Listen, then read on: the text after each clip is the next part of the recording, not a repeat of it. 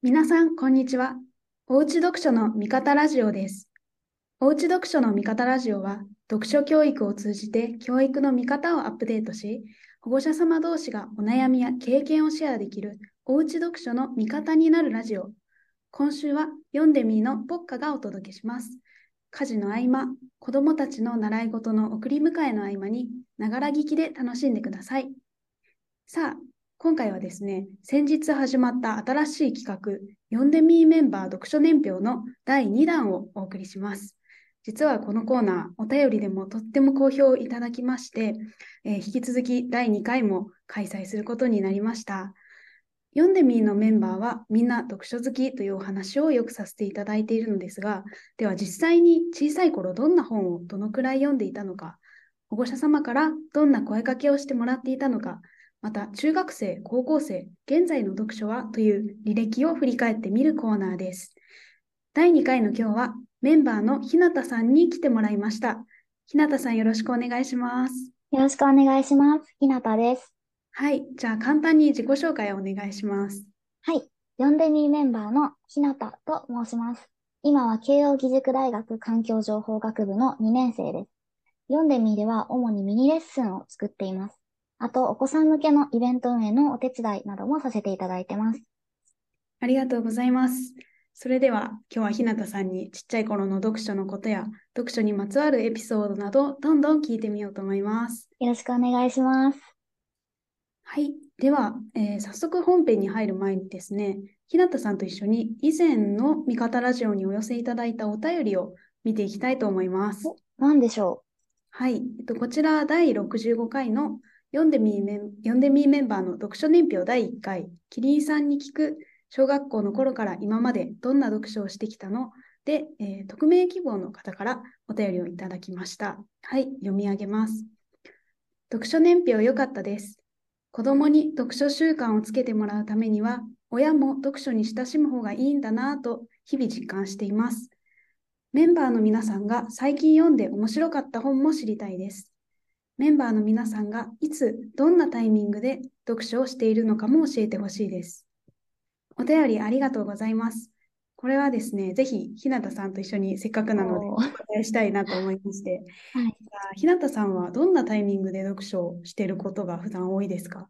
そうですね。普段夜寝る前とうかん、あとは長めの電車移動の時間があれば、そこで、隙間時間っていうよりは、こう、一気にしっかり時間をとって本の世界に入り込んじゃうっていうことが多いです。うーんちなみにポッカさんどうですか？あー私も結構、その電車の移動時間はやっぱり多いですね。あーそうですね長い距離移動するときとか。あとは休みの日とか、まとまった時間が読めるときに、まあ、まとまった時間で読めるときにこう、好きな本手に取ってっていう場合が多い気がします。なるほど。休みの日にね、読書をするのいいですよね。ちなみに最近読んで面白かった本、私は、湊かなえさんの往復書簡っていう本なんですけど、これ実は春先生のおすすめ本ということで最近教えていただいたものです。ああ、それすごい気になってました。そういいですよね。そうですね。私が最近ヒットした本は、えっと、小川未明さんという作家さんの集。なんですけど、あの、赤いろうそくと人形とかが多分有名な方かなと思そううんでですすね。結構昔の方で、えっと、ただなんか絵本じゃなくて、その大人向けの文庫版で童話集が出てるんですようん。ね。えそれを最近読んで、いや、やっぱりいいなっていう気持ちになりました。ー、なるほど。小川未明さんの昔私もすごい読んでました。めっちゃわかります。素敵ですよね。ぜひちょっと、うんあの気になった方は、あの往復書簡と小川美さんの童話集手に取って、ぜひ。感想がありましたらお便りに送ってほしいです。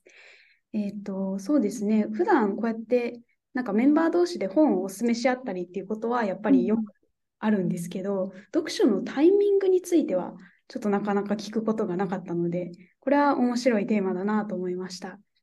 素敵なお便りありがとうございました。はい。それではですね、じゃあ早速、日向さんの読書年表に入っていこうと思うんですが、はい。あまずは小学校の頃のことを聞きたいと思うんですが、はい。小学校の頃の日向さんってどんなお子さんでしたか？小学校の頃はですね、とにかくよく喋る子だったなというふうに思ってます。自分の頭の中で考えたことをこう外にどんどん発信していくような、家でもいっぱい喋っていたし、学校でも同じようにものすごく喋る子だったなと思います。あ、あとは、特徴的なエピソードが 一個ありまして、はい。当時頭の中で透明な犬を飼ってたんですね。え？ー透明な犬ってちょっと初めて聞いたので気になり想像の中でちょっと詳しく知りたいです。可愛いペットを飼ってたっていうのがあります。うーん。それぐらいこう、えーその頃、それは読んでいた本に影響されたんですけど、まあ、幻の小さい犬っていう本を読んで、あ、私も頭の中で幻の犬を飼ってみたいと思って、まあ、実践しちゃったわけですね。ああ、なるほど。本の影響だったんですね。小そうなんです。学校の頃はやっぱりたくさん本読んでたんですか？すごい読んでました。すごい読んでた。はい。夏休みの日記っていうのが宿題で出るかなと思うんですけど、ここに、えー最初に1日のスケジュールを書く欄があったんですね。はい。で、そこに私が当時書いてたのが、起きる、ご飯、宿題、本読み、寝るっていう。へえ、あ、もうなんか、起きること、ご飯はいと宿題はまあよくあると思うんですけど、それと同じ並列で本読みがあるっていう感じなんですね。そうだったんですよ。本当に宿題の時間よりも多い、2倍ぐらい本読みの時間が ありました。もう6年生ぐらいの時に受験をしたんですけど、それと並行して月60冊ぐらいずっと読んでいて、もう塾の先生に呆れられるぐらいの感じでしたね。へえ、なんか当時はどんな本が日向さん好きだったんですか？当時は、そうですね、重松清さんの本とか、あと、江国香織さんとかの本もよく読んでいました。うーん、そうなんですね。なんかその頃、例えばこう保護者様にしてもらってた関わりとかで覚えてることとかしてもらってよかったなっていうことってありますか？ああ、そうですね。やっぱり定期的に本を与えてもらったことが大きいのかなと思ってます。今でもこう、覚えてることとして、誕生日に本をまとめて20冊送ってくれたことがありましてうん、その時は、まあ、興味がないものもあったんですけど、今思うと、その時の私の年齢とか興味に合ったものを選んでくれてたんだな、というふうに思います。あーなるほど。その時に、まあ、日向さん自身に合った本を選ぶっていうのを結構やってもらってきた感じなんですね。はい、そう、まさにこの読んでみみたいなことをね、やってもらっていました確。かに、そうですはいね。デビー先生がまさにやってることだなとそうなんですよ。ですねうんじゃあちょっと中高生の頃の話も聞いていきたいんですけど、はい。頃もそうですね、さっきじゃあかなりおしゃべりなお子さんだったっていう話があったんですけど、はい変わらずたくさんしゃべるっていう感じだったんですか？いや、それがですね、中学生に入った頃からちょっと性格が変わりまして、物静かというか、だんだんこう内向きになっていったんですね。小学校の頃とは結構逆の方向に。環境が大きく変わったことで、こう自分に自信がなくなった時期もあったんです。うん、あ、それは結構大きい変化というか変わった時期ですね。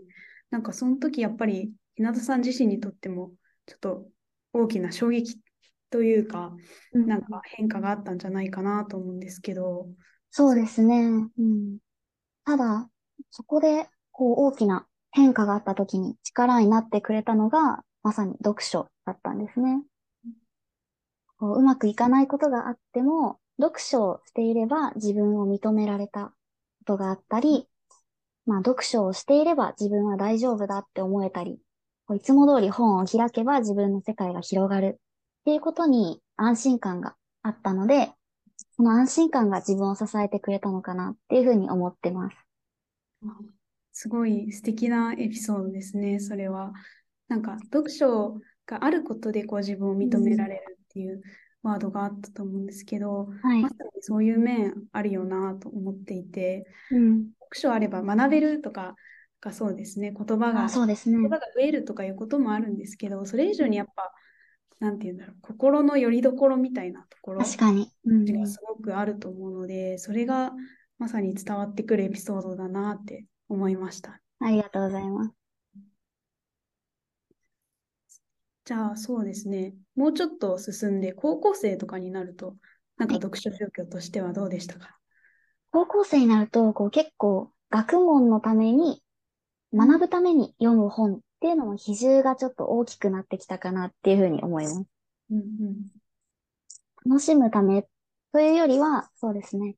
あ、あと、今の研究分野に興味を持ったきっかけっていうのも高校生の時に読んだ本かなと思います。あ、そうなんですね。はい。あちょっと補足しておくと、ああ、の、はい。ひなたさん、すごくあの研究をめちゃくちゃ進めているあのあー学生なんで、大体大学生ってこう、大学3年生とかからゼミに所属して、まあ、先生のもとで研究して、4年生に向けて卒論を書くみたいな流れが多いと思うんですけど、ひなたさん、今、大学2年生だけど、もうバリバリに研究を進めてますよね。そうですね。もう研究発表があるんですけど、そのためにこう全国に出張に行ったりしてます。まあ最近だと広島県とかまで行ったりして。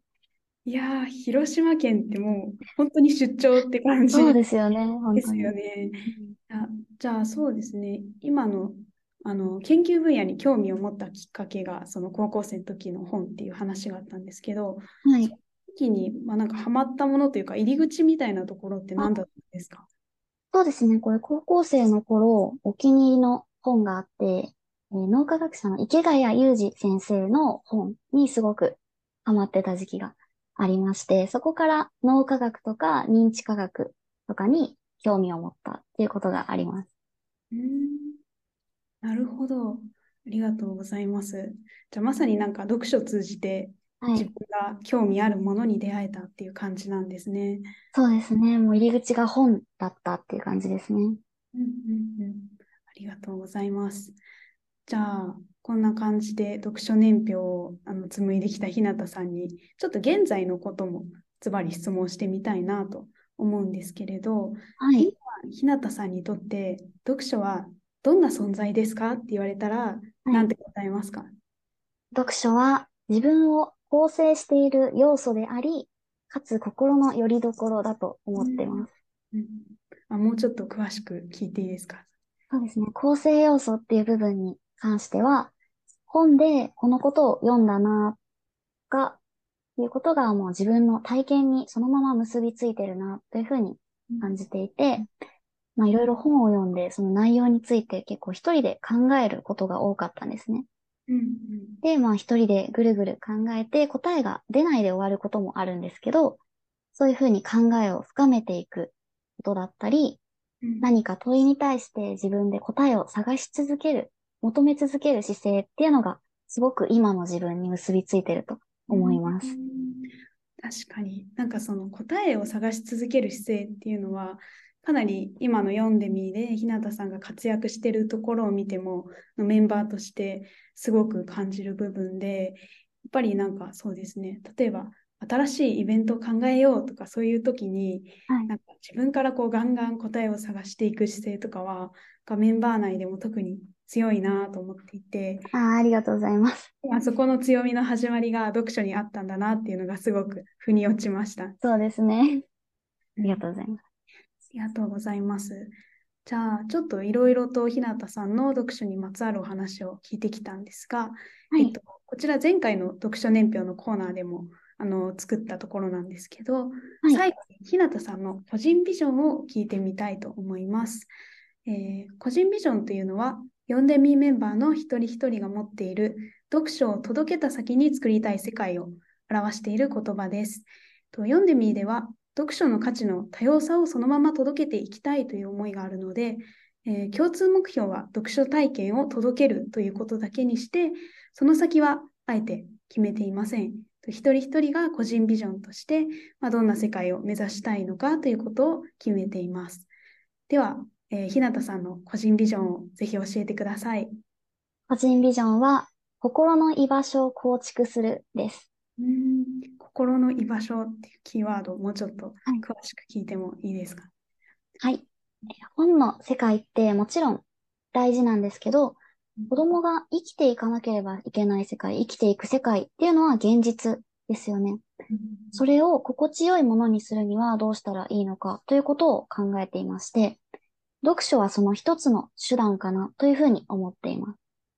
読書をしているからこの子は大丈夫だとか、この子には読書があるから大丈夫だと思えるのと同じように、子供自身も読書をしている自分があるから大丈夫だというふうに思ってほしいなと思っていて、読書をすることで、もう自分の存在価値を見つけることができる。だったり、読書を通して守られている気分になる。本を開いて自分の存在っていうものを肯定できるようになるというふうに、こう、読書に関わる環境すべてが子供にとって安心できる居場所であってほしいなというふうに思っているので、この個人ビジョンを設定しています。うん、すごい今、聞き入りながら、なんか、しみじみと感動してしまって。ありがとうございます。いや、お子さんがやっぱり現実を生きていくっていうのは本当にそうだなと思っていて、はい。外がもちろん支えるところになるんだけど、うん、て言うんだろう。そのちゃんとお子さんの、まあ、目線というか、実際のところに目を向けて、そこに読書がどう支えてくれるかっていうのを言葉にしているところがすごく素敵だなと思いましたね。ありがとうございます。それはなんか日向さん自身の経験に基づいているところがあるんでしょうか？まさにそうですね。まあ自分に自信がなくなっちゃう時期もあったんですけれど、こう読書をしていれば自分が自分でいられるっていう経験がやはりあったので、こう読書じゃなくてもいいんですよ。読書を通じて、本を通して、そういう自分の存在価値を見つけられるようなものを探していければいいなと。子供たちがそれを通して自分の存在を肯定できる世界になっていけばいいなと思っています。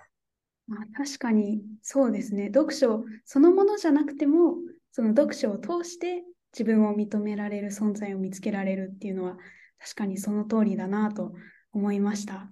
ありがとうございます。ありがとうございます。じゃあそうですね。えっと、ひなたさんがこれからなんか自分はこういうことを頑張っていきたいとか、将来こういうふうなことがやってみたいとか、そういう未来の展望とかはありますか？なるほど。そうですね。えー、私個人としては、お子さんの読書教育にはもちろん興味があって、子供たちがこう読書を通して自分の世界を広げる、何かこう夢中になれるものを見つけるお手伝いができたらいいなと思っているのと同時に、こう読んでみるとしても小学校教育に噛んでいきたい気持ちっていうのはあります。読んでみ、やってるよっていう子供同士でちょっとつながりができたら、それも楽しそうだなというふうに思ってます。ああ、それすごい楽しそうですね。はい。やっぱりまだきっとお子さんの間で読書が話題になることって少ないと思うので、なんか読んでみがその助けにもなれたらいいなってすごく思います。そうですね。うん、はい。じゃあ今日は読書年表ということで、ひなたさんにたくさんお話を伺いました。素敵なエピソードをたくさん本当に話していただいてありがとうございました。こちらこそありがとうございました。はい。最後までご視聴くださりありがとうございます。今回のラジオが面白かった、ためになったという方は、ぜひアンケートへのお便りをお待ちしております。えー、この読書年表のコーナーも2回目となりましたが、まあ、今回こんなところが良かった、もしくはもっとこんなことが知りたいなど、ぜひお便りで教えていただけますと嬉しいです。お便りは、味方ラジオの特設サイトや、ポッドキャスト、YouTube の概要欄、読んでみーの会員であれば、LINE のメッセージにある Google フォームからお送りください。また、ぜひ Twitter やインスタにて、ハッシュタグおうち読書の味方ラジオで感想の投稿もお願いします。それでは、今回の味方ラジオはここまでです。また次回お会いしましょう。さようなら。